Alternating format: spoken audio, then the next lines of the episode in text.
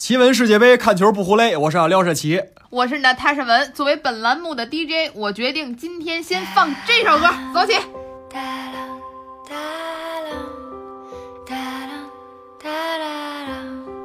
不是您等会儿吧，我读过书啊，你别骗我，这歌我听过呀，就是坐火车快到站的时候。亲爱的旅客朋友们，咱们下次再见。那个使的，咱这还可还剩一场最重头的比赛呢。你这气氛怎么弄得跟大学毕业散伙饭似的？谁规定非得坐火车到站才能听这歌呢？火车到站还放萨克斯曲呢。回家再走起。那你看，还是盼着回家，得绕进去了。不是，我刚才想说什么来着？哦，对了，抓主要矛盾。嗯，这歌叫什么呢？叫《友谊地久天长》。咱们今天说的是世界杯上唯一一场友谊赛——三四名决赛。这就不科学了。什么叫决赛？决心坚决，决胜千里，毅然决然。还别说决三四名，决十五、十六名那八分之一，它也叫决赛。怎么就成友谊赛了？从昨天这场比赛的进程来看，英超一队比利时继续吊打了英超二队英格兰，而且比小组赛两队那次相遇踢的更像英超全明星周末了。当然了，这英格兰自己踢的呀，实在太娱乐，这事儿你跟他着不起急。但是他输了吧，好歹没半决赛输的那么伤心啊，因为赢了那方。照样也得回家。确实，两个半决赛的失利者的较量，没有必要像半决赛、决赛那么玩命，没有太大压力，踢得比决赛都漂亮。决战无名局嘛，大家惺惺相惜，皆大欢喜，这不就是活生生的友谊赛吗？可是这种情调的比赛放在世界杯这种星球上最盛大的足球赛事里，它就有点像一堆高考冲刺的学霸当中混进来一个提前签了协议，高三就剩下玩了的特长生，这还不如回家自己玩去呢，别跟班待着，影响大战气氛了。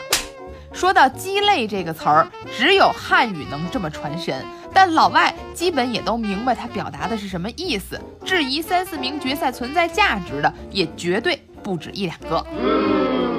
上届世界杯的时候，时任荷兰队主帅范加尔就说。明明四强已经是一个伟大的成绩了，但是第四名却要带着两连败的痛苦回忆回到祖国，这是十分残酷的。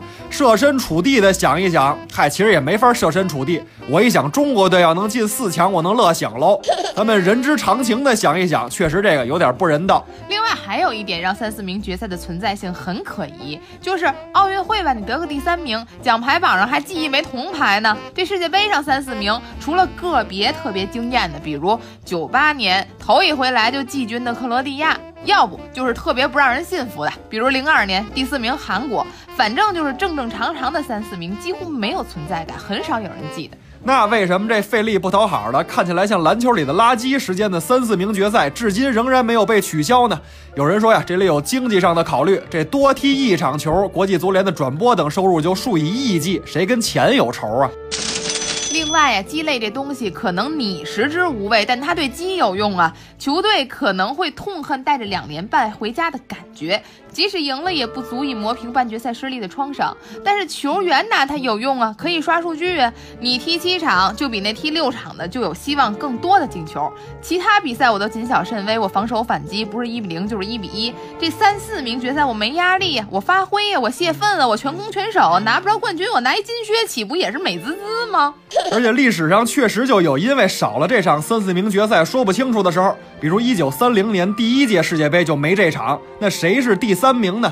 官方记录是美国，因为比第四名南斯拉夫多一净胜球。但是，一九八四年国际足联又发过一个公告说，因为南斯拉夫在那届比赛赢了美国队，所以南斯拉夫是第三名。